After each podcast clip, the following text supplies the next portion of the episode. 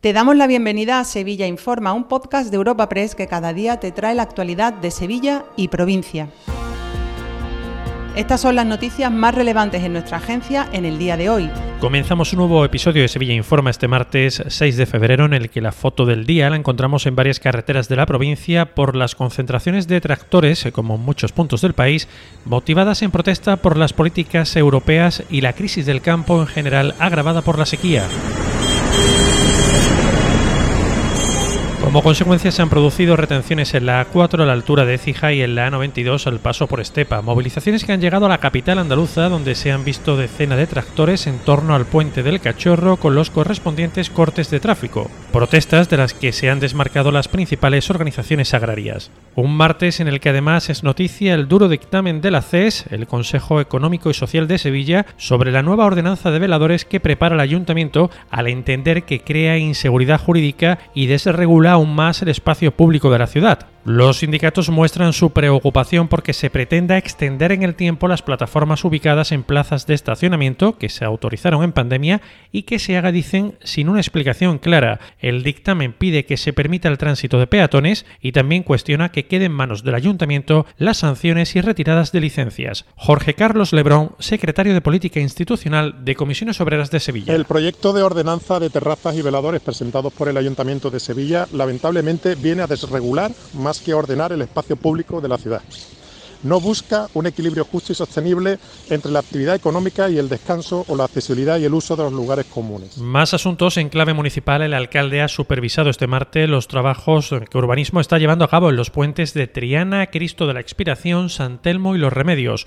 Por un lado se han retirado elementos externos a la estructura como los candados de la barandilla y por otro se han desbrozado diferentes zonas del puente y se ha pintado las luminarias con material más resistente en el tiempo. El ayuntamiento ha anunciado también que la calle Regina tendrá toldos este verano y que el entoldado de Marqués del Contadero se licitará en los próximos días. José Luis Sanz, alcalde de Sevilla. Estamos trabajando para que los puentes tengan también toldos y en breve se va a licitar el entoldado de Marqués del Contadero.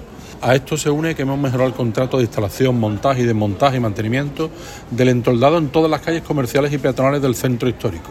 Este año además ampliamos una calle histórica como es la calle Regina. Una cosa más, hoy se ha presentado el cartel de la cuarta exaltación de la saeta, cuyo elogio correrá a cargo de Enrique Casellas, pregonero de la Semana Santa de 2023.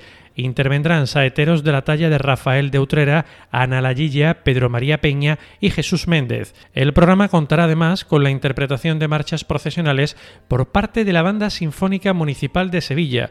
La cita en esta ocasión será el 21 de febrero en el Teatro de Capitanía y en este acto se va a rendir homenaje a la niña de la alfalfa, Ricardo Sánchez, delegado del gobierno andaluz y exaltador de la saeta el pasado año. Se hacía perentoria, por tanto, la recuperación de un trascendente acto de exaltación de este maravilloso legado artístico popular en sus diferentes formas interpretativas, con su espíritu original de promoción y difusión de nuestra saeta flamenca que sirviera a su vez como referente a los cantadores noveles. Dos apuntes más antes del cierre. El futbolista portugués del Betis, William Carballo, ha comparecido hoy como investigado por un presunto delito de agresión sexual que le atribuye una mujer y ha alegado en la vista que las relaciones fueron consentidas. Y un familiar del pintor cordobés Rodolfo Regaño ha sido detenido por apropiarse de obras suyas. Se exponían para su venta en un centro cívico en Sevilla después de que el ahora detenido se hiciera pasar por representante del artista. Te recordamos que puedes suscribirte y descubrir el resto de episodios de este podcast en nuestra web entrando en europapress.es barra podcast o a través de las principales plataformas de podcasting.